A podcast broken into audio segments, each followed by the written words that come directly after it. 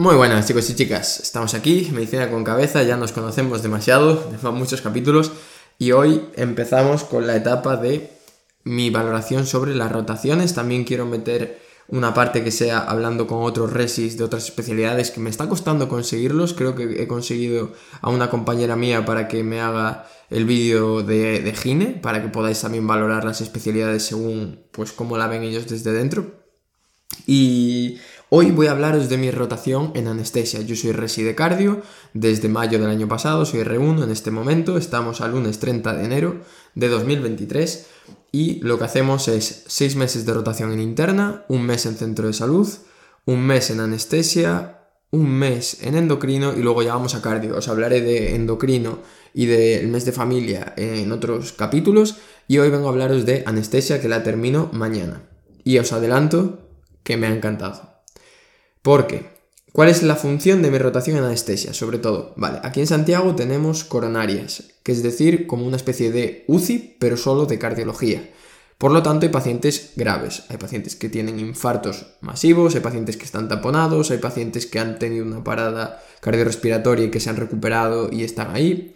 Entonces son pacientes que pueden necesitar múltiples procedimientos, desde una pericardiocentesis para drenar un taponamiento cardíaco a lo mejor, o un, mejor dicho, un derrame pericárdico que está haciendo un taponamiento cardíaco, poner un marcapasos temporal a un paciente que esté bloqueado y que tenga un ritmo de escape muy bajo, etc.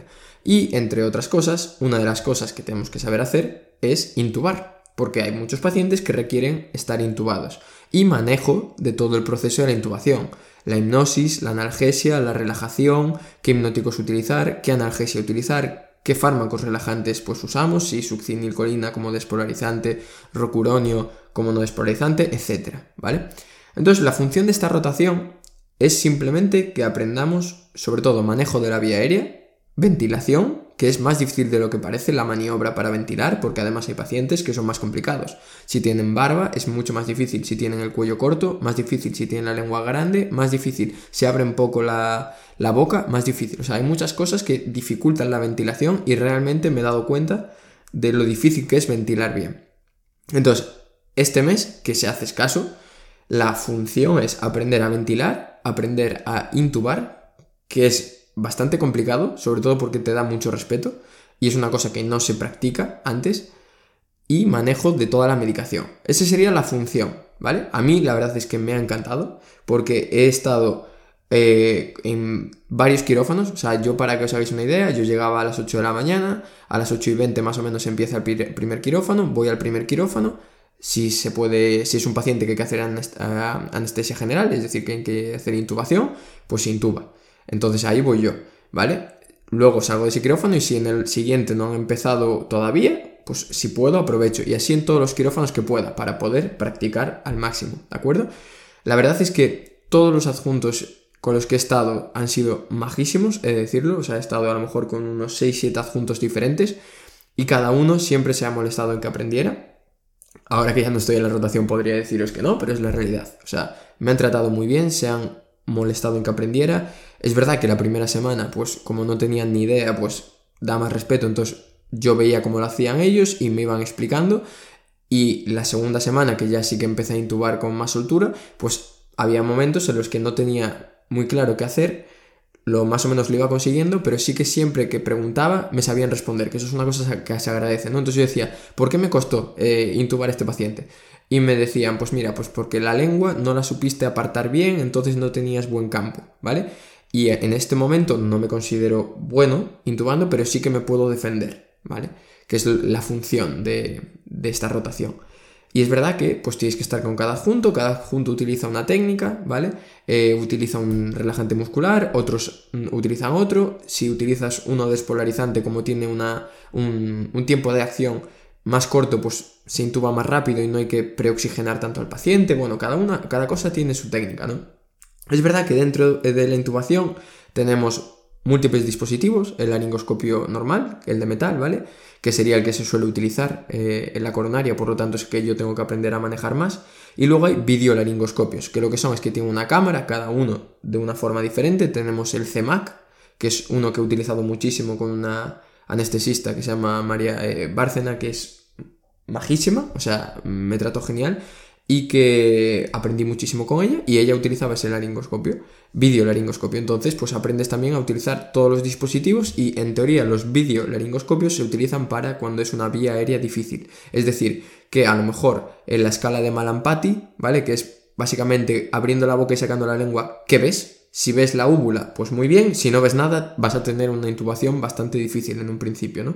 Pues si tienes un malampati difícil y, en otras anestesias que se hayan hecho tiene un Cormac malo, que básicamente es lo que ves cuando estás eh, con el laringoscopio, pues si ves mucho, Cormac bueno, si ves poco, Cormac malo, ¿vale? Para que nos entendamos. Pues se utilizarían sobre todo en ese tipo de procedimientos, ¿no? Porque te permiten ver mejor las cuerdas vocales, la glotis, etc. Yo aprendí a utilizar el CEMAC, el laringoscopio normal e incluso el, el AirTrack, ¿vale? Que es otro dispositivo que también es un videolaringoscopio, pero ese lo he utilizado menos.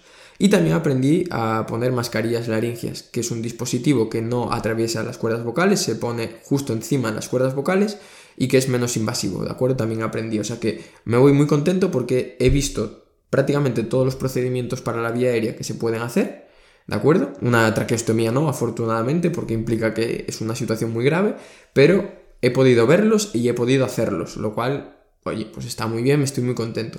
Eh, es verdad que al principio lo pasaba muy mal porque no tienes ni idea. O sea, yo nunca había visto intubar a un paciente, nunca había manejado un laringoscopio y de repente tienes a un paciente delante que es un ser humano con el que has estado hablando antes de anestesiarlo, antes de ponerle el hipnótico, etcétera, le has preguntado por su familia, etcétera, y te da respeto, porque tienes que tener mucho cuidado con los dientes, tienes que tener mucho cuidado con la mucosa, encima si son pacientes a lo mejor que tengan sobrepeso o obesidad, pues el tiempo para intubar es más cortito, porque desaturan antes, entonces, pues tiene su cierto riesgo, ¿vale? Y evidentemente no os voy a decir que la rotación fuera maravillosa todos los días porque había días que lo pasaba mal, sobre todo al principio, cuando no tienes muy claro qué es lo que estás haciendo, no tienes muy clara la dinámica de lo que estás haciendo y lo haces un poco por lo que has visto, lo que has oído y lo que te han dicho. ¿Qué pasa? Que luego yo pregunto todo y hay veces que la gente no te responde otras que sí. A mí en concreto aquí me han respondido todos, cada uno me ha dado su pincelada, su truco. Alguno te ha dicho, pues mira, mete el laringo más en diagonal, otro te dice que metas el laringo un poquito más profundo y luego apartes la lengua. Al final, utilizas todos los consejos que te han dado y fabricas tu método. Y yo en este momento me siento cómodo. O sea que consejo para los que vayáis a rotar en diferentes cosas, sea de estudiantes, sea de residentes, preguntad. Y cada persona tiene su truco, ¿vale? Y eso es lo importante. Vas aprendiendo los trucos de cada uno y tú utilizas los que te son útiles a ti. Bien, entonces a nivel de rotación sería eso, manejo de la vía aérea, estoy muy contento. Y luego es verdad que como yo me encanta aprender de todas las especialidades, pues me explicaron muchísimas cosas de anestesia. También hice alguna anestesia raquídea, ¿de acuerdo? Pinchando. Eh, a nivel de las eh, crestas ilíacas, pues coger el punto medio. Había pacientes que tenían mucha artrosis y probablemente ostofitos, por lo tanto ahí tenías que ir más eh, paramedial, no tanto en el, centro, ¿vale? Está muy bien, o sea, si quieres aprender, puedes aprender y de hecho eh, me han explicado pues cada persona pues cómo hacer una buena reposición de bolemia eh, que eso me lo explicó una doctora que se llama Inés. Hoy estuve con el doctor Ricardo que Mayo, que me explicó las espirometrías, que me considero ya poco más experto en espirometrías, que es una cosa que en la carrera pues no había entendido muy bien porque se daba muy rápido. Y él me estuvo explicando y me estuvo haciendo muchas preguntas y me estuvo explicando, por ejemplo, qué pasaría si la vía inspiratoria fuera menos vertical y fuera más aplanada. Eso quiere decir que la inspiración le cuesta, entonces puede ser que a lo mejor tengas una PIP muy baja. Bueno, son conceptos que os digo aquí que evidentemente no vienen a cuento, pero que haré vídeos sobre ello porque me parece muy interesante las explicaciones que me dio, porque me dijo que los pulmones son como un globo, ¿de acuerdo? Y que para hinchar un globo en un primer momento hay que hacer mucha fuerza, ¿vale? Y eso sería probablemente la PIP, ¿vale? Que hay que poner en el respirador. Entonces me explicó muy muy bien, estoy muy contento. Y aprendí, pues eso, de anestesia, aprendí para lo que me va a servir, que sobre todo intubación y manejo de vía aérea, y manejo de fármacos, pues con el Propofol, que es el principal hipnótico que se utiliza. Luego para el mantenimiento se pueden utilizar gases como el desflurano y el sebuflurano. El sebuflurano pues es el que menos irrita la vía aérea. Eh, el desflurano es uno de los que más se utiliza en general porque se difunde y se lava muy rápido, es decir, que tú cuando lo cortas puedes despertar al paciente relativamente rápido. Y luego sobre analgesia, pues que es el fentanilo, el remifentanilo, eh, luego que hay que hacer un buen control analgesio y se, analgésico se suele poner paracetamol, otra medicación que se pone, como es la dexametasona, por el efecto antiemético y también por el efecto antiinflamatorio, está muy bien, o sea, es una rotación que se me ha hecho corta, la verdad, me gustaría que hubiera sido más larga, y un pequeño inciso, sobre todo de cara gente que quiere hacer anestesia. Voy a hablar desde el desconocimiento porque solo he estado un mes y desde el punto de vista de cardio, pero me parece una especialidad que yo a lo mejor en su momento no tenía tan en cuenta porque a mí no me gusta el quirófano en sí, me gusta más el ambiente de planta, hospital, coronarias, etc.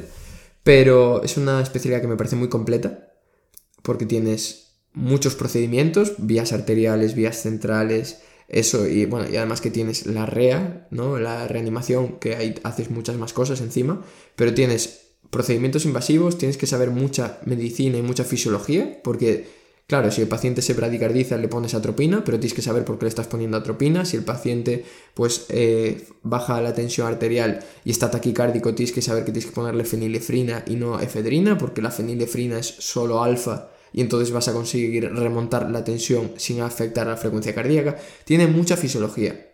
Entonces me parece una especialidad muy interesante que si os gusta la medicina y os gustan los procedimientos pero no os gusta la cirugía como tal, pues yo la valoraría sinceramente porque, bueno, eh, me parece muy chula, así como colofón, ¿vale?